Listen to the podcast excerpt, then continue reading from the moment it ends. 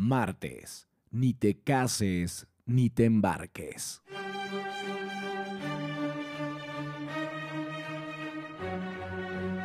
¿Qué tal? ¿Cómo están todos ustedes, mis queridos alumnos? En este día, tarde o noche que me estén sintonizando y escuchando, y suena que esta música me puede hacer hablar así. Pero eso no es cierto, a pesar de que no traigo la voz bien para ustedes, porque ayer fui a trabajar cantando, sí, así es, fui a trabajar cantando con una banda que me llamó y pues la pasamos muy bien, mucha fiesta, digamos, eso realmente fue. Y pues la desvelada, ¿no? La, desvelada a los cantantes jamás nos va a, a jugar a favor. Al contrario, hay que cuidarse muchísimo. Pero bien, ya pudieron ver el título. No todos somos Mozart y es que eso es una gran verdad y en un momento les diré por qué. Pero bueno, entremos de lleno y esta película que se me hace una obra de arte, de verdad se la recomiendo. Vayan a buscarla, si la quieren ver gratis está en YouTube. Eh, solamente que está, eh, si la quieres ver en español, pues está como español de España, tío. Y si no la quieren ver más que en el idioma que ustedes quieran de su país, la pueden también comprar ahí en YouTube, que es el único lugar donde yo la encontré porque la busqué. Originalmente yo la había visto en Netflix, ya no está. La busqué en HBO, no está. La busqué en Prime, no la vi. Entonces, bueno, ahí el que sepa dónde anda y que la puedan ver, yo la terminé comprando en YouTube. Me costó como unos 10 dólares, menos de 10 dólares. Entonces, de verdad vale mucho la pena. Así es que vámonos rápido, arrancamos con esta obra maestra llamada Amadeus.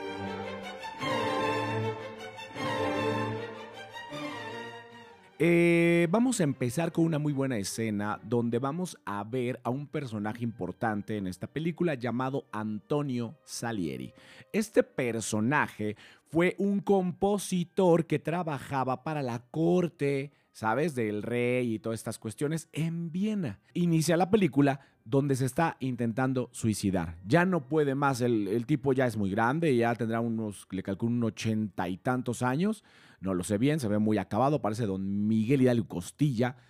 Eh, y él se quiere matar. Entonces, de hecho, sí, agarra, creo que es una baja de afeitar y se corta el cuello, pero lo alcanzan a rescatar. Y como ya ven que está medio tocadiscos o loquito, lo llevan a un manicomio. Ya estando en el manicomio, pues como que no saben si ya se le llega la hora, pero de todos modos les dan chance de confesarse y le llevan a un padre. Y este personaje, Antonio Salieri, eh, empieza a, O sea, como que no quiere hablar con el padre. Le dice así como, no tengo nada hablar, de hablar contigo. O sea, yo estoy peleado con Dios, no me interesa, ¿no? Y el padre siempre le dice, no, ¿cómo crees? O sea, tranquilo, hijo, eh, todos somos hijos de Dios y tú también. A ver, me han dicho que tú dices que, eh, pues que ya te quieres morir casi, casi. Y él le dice, bueno, padre, ¿usted ha escuchado esto? Y empieza a tocar el piano, porque ahí tiene un clavecín, y empieza a tocar y le dice, ¿conoce esta obra? Eh, ¿Sabe algo de música? Y el padre, más o menos, en mi juventud, como que dos, tres, estudió un poquito, ¿verdad? y le dice Salieri, a ver, escuche esta obra, le empieza a tocar algo y dice, no, no, pues no, no me suena.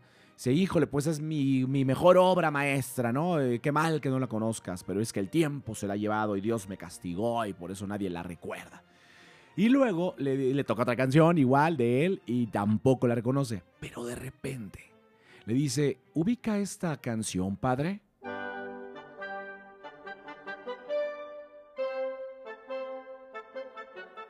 Y entonces el padre empieza a tararearla y dice, claro, es esta famosísima, ahora verás y sí. Y sigue tarareando la canción sin decirle quién es. Y le pregunta, ¿es tuya, hijo? Y él le dice, no, esa canción es del maldito de Mozart. Y entonces el padre le dice, ah, entonces este rumorcito donde dicen que tú lo mataste es cierto. A ver, hijo, dime por qué dices tú eso. Además, confiésate conmigo, no pasa nada. Yo estoy aquí para darte el perdón de Dios. y Salieri le empieza a decir que odia a Dios en pocas palabras, que él no tiene trato con las cuestiones religiosas porque él hace muchos años dejó de creer en un ser supremo cuando descubrió quién era Mozart y que no podía entender por qué las cosas a él se le daban bien siendo como un instrumento divino y él, Salieri, siendo el que hasta le entregó su castidad a, Dios con tal de tener talento, un poquito de talento que se comparará con Mozart, no tenía esa genialidad. Bien, pues así arranca este peliculón. ¿Y qué sucede? Se desarrolla en la época en la que Mozart tiene como 26 años. Él va al castillo del rey de Viena a hacer una presentación de sus obras, casi casi como un show privado. Y aquí Salieri ya se enteró que existe Mozart. Y así como se enteró Salieri, muchas personas saben porque Mozart es muy querido por la gente y es todo un rockstar. Entonces la gente obviamente va a venir Mozart. Oh, ya compraste los boletos de primera fila. Sí, ya los tengo. Y tú no, pues a mí me alcanzó para los de atrás. Ah, vete aquí afuera y hay reventa. así, igualito. Entonces, Salieri está listísimo para conocer a Mozart. Yo creo que en ese punto uh, ha de haber dicho, no, si me encuentro lo que yo me estoy imaginando, va a ser como, oh, señor Mozart, ¿cómo está? Buenas tardes. Y de repente, oh, surprise, se encuentra a un joven que realmente actúa como niño, que se ríe de una forma como burlona, además está corriendo por todo el palacio, correteando una señorita y resulta que esa señorita es su prometida y eh, antes de que empiece el recital o el concierto, él está ahí jugando, divirtiéndose, pues él ya tiene todo de memoria, o sea, no está preocupado. Entonces, eh, Salieri no, no sabe quién es, sigue buscando, nada más está viendo que esos están corriendo, quién será este, eh, voltea a ver a, a todos los que están como invitados, quién será Mozart, hasta que de repente se da cuenta que empieza de fondo la música del show. Y entonces se abre la puerta, sale corriendo Mozart, a ese Mozart que vio como niño riéndose, que no sabe quién es, correteando a su novia, eh, y sale corriendo Mozart para ir a dar el concierto. Llega a su lugar, empieza a dirigir a la orquesta y, da su gran concierto. Toda la gente lo ovaciona, es, no, don Mozart, usted es muy bueno, qué talentazo, oiga, una foto, una selfie aquí, venga, y ahí está, ¿no? Y Salieri va a hervir por el coraje que siente de que no es lo que él se imaginó y encima de todo no puede comprender cómo un personaje con esas características que para él son deplorables o no, no van como con la realeza, por así decirlo, eh, puede tener todo este talento y popularidad, porque incluso ya se sabe que, que es muy famoso. A partir de ahí, como que este Salieri va a empezar a hacerle la vida imposible durante toda la película. No te voy a contar todas esas partes porque la tienes que ver. Pero a partir de aquí, él va a ser esa cara de egoísta eh, que también hay que tener como lección de cuidado. Cuidado con quién te, a quién te acercas a mostrarle tu material, a que te dé el consejo, porque puede ser alguien que te tenga envidia a ti y con tal de que tú no salgas, te va tirando mierda sin que tú te enteres. Bueno.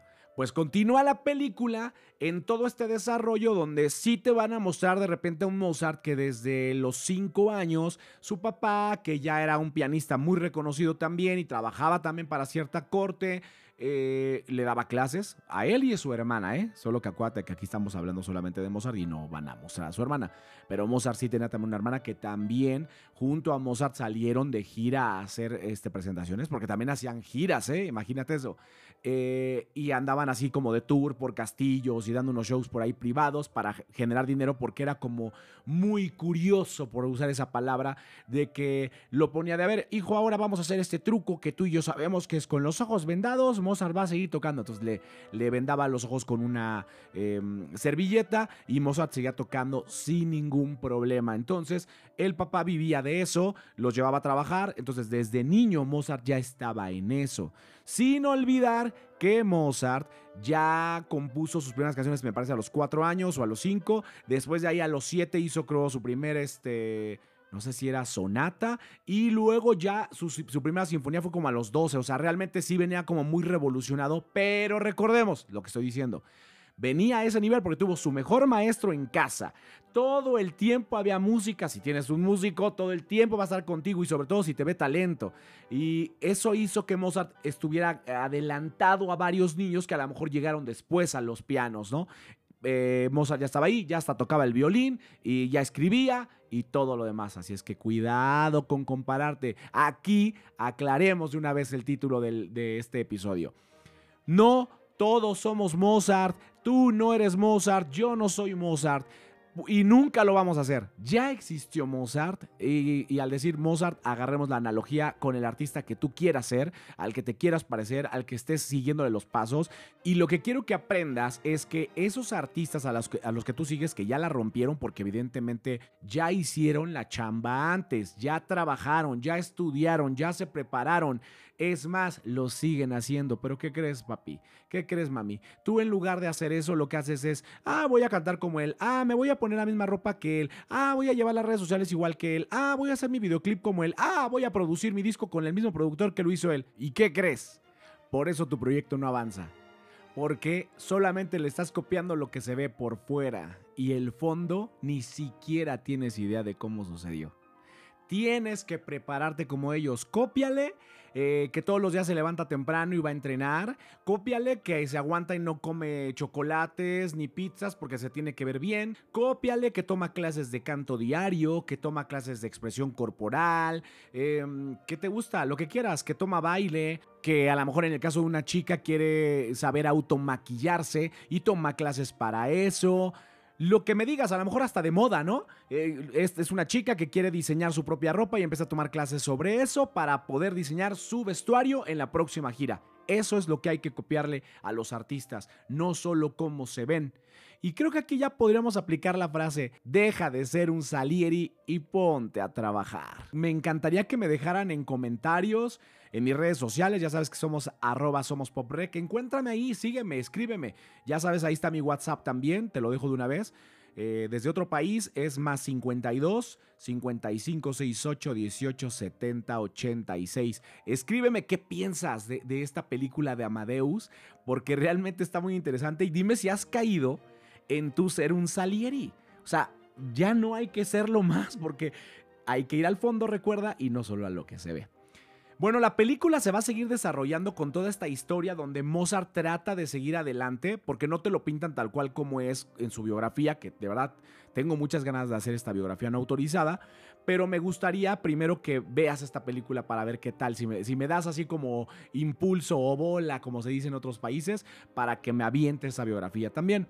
¿Por qué? Porque sí se dice que como era un rockstar, Mozart tenía mucha lana, o sea, ganaba mucho dinero, mucha guita, mucha plata, pero le gustaba la fiesta. Y ahí te vas a identificar durísimo porque los que estamos en la música, la mayoría, si no es que casi el 95% o 99.9%, nos encanta la fiesta, estamos siempre en la fiesta, estamos en la música, basta un piano, no, no me refiero a fiesta con que a fuerza tenga que haber un fiestón, un cumbión de fondo, no, no, no, me refiero a, esta fiesta de estar con amigos, tocar algunas canciones, reunirnos, escribir, cosas de estas. A él sí le gustaba y además le encantaba el frasquito. Entonces esta combinación eh, estaba muy poderosa. Además también se dice que le gustaban las apuestas. Y entonces este dinero pues era pues despilfarrado, ¿no? Mozart no era nada organizado, le gustaban mucho las mujeres y a pesar de que estaba casado y tuvo un, bebé, eh, que de hecho en la biografía, si me toca hacerla, eh, les cuento un poquito de eso, sí supe que su bebé murió, se les murió. Aquí está bien interesante, quiero investigar eso, por qué se les murió. Pero bueno, el chiste es que Mozart sigue toda esta eh, época de carrera con altibajos porque no se sabe administrar y Salieri se aprovecha supuestamente de esto para llevarlo hasta la muerte, que es como empieza la película.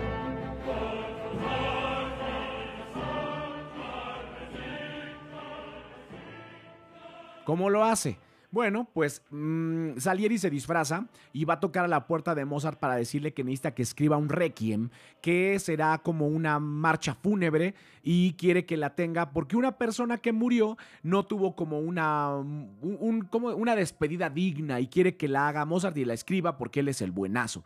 Mozart, que ya está medio enfermo y le pega mucho al trago, eh, pues empieza a aceptar el trabajo porque le paga bien y le dice, y si te apuras y lo tienes en tanto tiempo, te voy a pagar más. Lo empieza a hacer, pero pareciera en la película, o te hacen creer eso, como si cuando él está escribiendo este requiem, está poniendo toda su energía y toda su vida se le está yendo en ese papel. El chiste es que empieza a empeorar. Mozart no duerme, sigue escribiendo el papel porque este tipo de repente viene, toca la puerta, dice, ya quiero que lo tengas y dime para cuándo. El chiste es que ya se está muriendo Mozart. En una de esas cae ya definitivamente en cama después de un concierto. Este tipo fue a ver ese concierto y lo lleva a su casa y cuando está ahí sigue escribiendo con él. De hecho, le ayuda a salir a escribir porque se supone que Mozart ya no puede escribir, ya no tiene ni fuerzas, pero todo lo trae en la cabeza porque se supone que así escribía Mozart.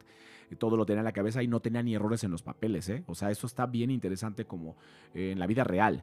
Em, y lo hace Salieri para qué? Para al final decir que él fue el que escribió esa gran obra.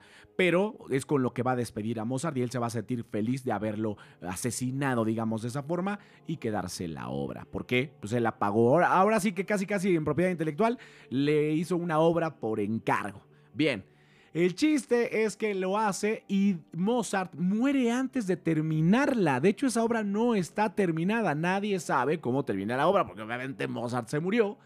Murió a los 35 años, casi a los 36, porque estaba viendo que murió como dos meses antes de cumplir los 36 años, pero eh, dejó un gran legado que podemos ver trascender, ¿no? Que el talento siempre llega a un punto donde ya no tiene eh, ¿cómo decirlo? Como exponente, promotor, promotor, yo quiero decir esa palabra.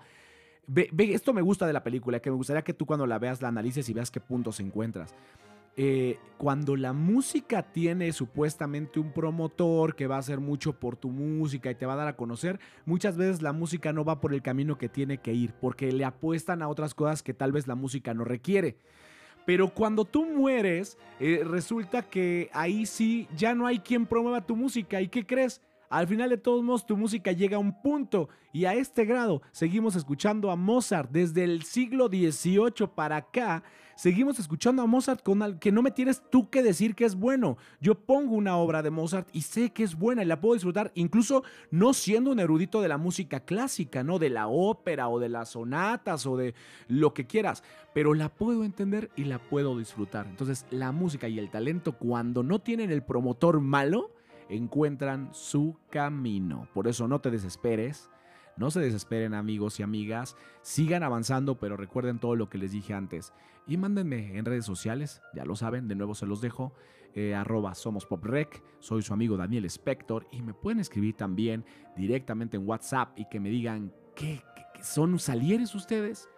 ¿Ya no quieren ser salieris? Díganmelo en WhatsApp, más 52 55 68 18 70 86. Soy su amigo Daniel Spector. Me despido y no me queda nada más que decirles, ya me voy. Ya me fui.